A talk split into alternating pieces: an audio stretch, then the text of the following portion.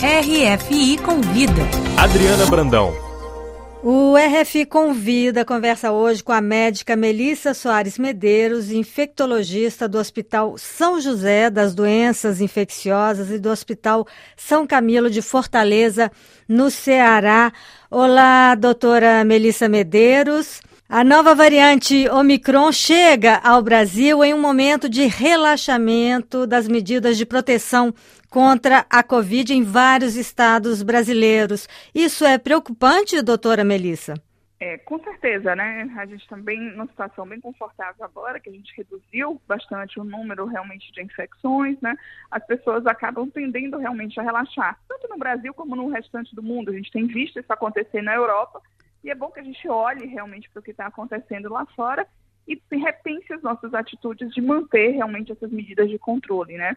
O Brasil é um país muito, muito grande, né? Então, cada estado tem é, adotado medidas diferentes. Por exemplo, aqui no Ceará, a gente tem medidas restritivas ainda bem intensas, inclusive cancelamentos de festas, festas grandes como Réveillon, Carnaval, é, a solicitação obrigatória do, do cartão de vacina, do passaporte de vacina. Então, a gente continua mantendo medidas restritivas bem, bem em alguns lugares. Pois é, mas como a gente viu no passado, a falta de uma medida nacional complica a situação brasileira. Isso, na verdade, assim, eu acho que em grandes nações, em grandes lugares, é difícil você ter realmente é, uma conduta quando você ela não vem de cima, né? Uma conduta unificada.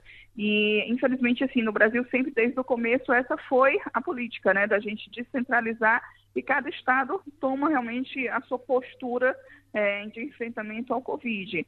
E, e, aí fica um pouco diferente, até porque a epidemia ela se mostrou diferenciada entre os estados desde o início, né? Se você lembrar da primeira onda, seguiu o norte, depois o nordeste, depois o sul e o sudeste foi bem depois. A segunda onda a gente sofreu mais ou menos proporcional, mas em medidas diferentes. Se a gente for olhar o mapa do Brasil hoje, a gente vê mapas de regiões quentes e regiões onde você realmente mais essa, esse impacto tão grande, o que levou alguns estados a terem medidas restritivas diferentes, né? Aqui na Europa, países que têm taxa de vacinação superior, inclusive a brasileira, entraram antes mesmo do aparecimento da Omicron em uma nova onda grave é, de contaminações. O que a senhora vê aí no futuro em relação ao Brasil, principalmente diante desse relaxamento de medidas em alguns estados? É, a gente precisa realmente reaprender né, o que está acontecendo em termos de novas ondas, né? Tanto no Brasil, como nos Estados Unidos, como na Europa, a gente tem visto que tem relação ao quê? Principalmente aos não vacinados ou os parcialmente vacinados, que tomaram pelo menos uma dose só, e aqueles pacientes que, como em Israel, né, foram vacinados há muito tempo, bem no início, e a gente sabe que a imunidade vai baixando depois dos seis meses da vacinação completa, precisando dessa terceira dose. Então, o que a gente precisa entender é que realmente os gráficos são bem claros, né? Tanto na Europa como aqui, vocês veem realmente aí a desproporção em números de casos que são diretamente relacionadas a, a, não conseguir realmente uma ampla vacinação. Aqui também a gente precisa realmente desse enfrentamento, embora o Brasil seja o país menos resistente à vacinação de toda a América Latina. E a gente tem realmente um sistema de imunização que é bem conceituado e bem construído há muitos anos. Então a gente está conseguindo realmente ampliar bem essa vacinação. E possivelmente a gente não teve tantos casos, né? A gente não teve problema com a Delta e a gente tem uma esperança de que a Omicron também não se mostre tão impactante agora, porque a gente teve uma vacinação que, infelizmente, foi mais tardio, que levou realmente a uma mortalidade de mais de 600 mil pessoas, mas, ao mesmo tempo, fez com que a nossa imunidade, né, muitas pessoas terminaram o esquema vacinal há menos de seis meses, algumas já estão fazendo a revacinação de terceira dose, principalmente a população de risco, né, os idosos, os imunossuprimidos e os profissionais de saúde que realmente vão precisar estar dentro dos hospitais lidando com as novas internações, isso é, vai favorecer realmente que a gente não tenha uma possível terceira onda, porque a gente não chegou, enquanto a Europa tem a quarta onda, a gente não chegou a ter uma terceira onda, porque a nossa imunidade realmente estava bem, ainda bem, é, bem importante, né? A senhora acha que será possível manter essa estabilidade de óbitos registrada atualmente no Brasil? Gente continuar com a vacinação intensa, como a gente tem estado realmente preconizando agora recentemente, né? E se a gente conseguir realmente manter algumas restrições, como por exemplo evitar grandes aglomerações, que é difícil, né? A gente sabe que final de ano, festas, né, carnaval sempre são momentos de aglomeração, mas a gente, se a gente conseguir realmente evitar que sejam feitos grandes eventos né, gigantes, como os grandes réveillons das capitais, que são bem característicos no Brasil, talvez a gente consiga é, reter um pouquinho né, e realmente é, conseguir é, assim conter um pouco essa possibilidade, principalmente diante da Omicron que surgiu e está dando um pouquinho de, de susto nas pessoas. Mas o que a gente tem visto, né, principalmente nos casos que a gente viu lá na África, que os pacientes que realmente se infectaram e desenvolveram doença eram justamente pacientes, acho que 65% segundo os dados da OMS eram pessoas não vacinadas e 35% apenas com a primeira dose. Então, se a gente conseguir reforçar a grande campanha de vacinação e manter medidas de restrição, que as pessoas continuem. Aqui, inclusive no Brasil, acho que a gente até utiliza muito mais a máscara, tem menos restrição à utilização de máscara até do que a Europa. Há umas duas semanas atrás, eu precisei ir à Europa para fazer um trabalho junto à universidade na Alemanha. Cheguei aí na Alemanha e na Holanda e eu vi que realmente existe um relaxamento muito maior na utilização de máscaras. A senhora falou é, das vacinas. O Brasil demorou a começar a campanha de vacinação em massa justamente por falta é, de vacina. A senhora teme aí uma corrida nova às vacinas que prejudique o andamento dessa campanha de vacinação? Na verdade, a gente teve uma restrição inicial porque o governo não é, se prontificou à compra imediata de vacina logo no início, o que fez com que países como os Estados Unidos, países na Europa como o Reino Unido, França e outros, começassem a vacinação bem mais cedo. A nossa vacinação começou pelos profissionais de saúde já no final de janeiro, a população geral em fevereiro, né, começamos a vacinar mais ou menos os, os idosos, né, a população de maior risco, a segunda dose, né, mais ou menos três meses depois, a gente já está revacinando com a terceira dose. Então, como a gente tem um sistema de imunização e de vacinação muito bem estruturado no Brasil, eu acho que um dos melhores do mundo, a gente consegue realmente levar a vacina bem para o interior dos estados, né, ter uma ampla rede, né, mesmo em, em locais de acesso restrito, onde precisa de barco, como por exemplo da Amazonas, no Amazonas, então a gente, a gente pode realmente conseguir conter é, realmente um, uma terceira onda que fosse realmente tão drástica como a nossa segunda, é o que eu, eu acredito. Agora, é, doutora Melissa Medeiros, a senhora também é especialista em AIDS, ou é especialista em AIDS. O Dia Internacional de Luta contra a AIDS foi celebrado é, nessa quarta-feira. Qual tem sido o impacto da pandemia da Covid-19 no combate à AIDS? Isso, é importante a gente lembrar, né? O HIV fez agora, a gente tem 40 anos de história, né? Já avançamos muito, mas ainda precisa se avançar mais ainda, né? O, a, infelizmente a pandemia da Covid, ela trouxe alguma, é, alguns alguns problemas a mais, né?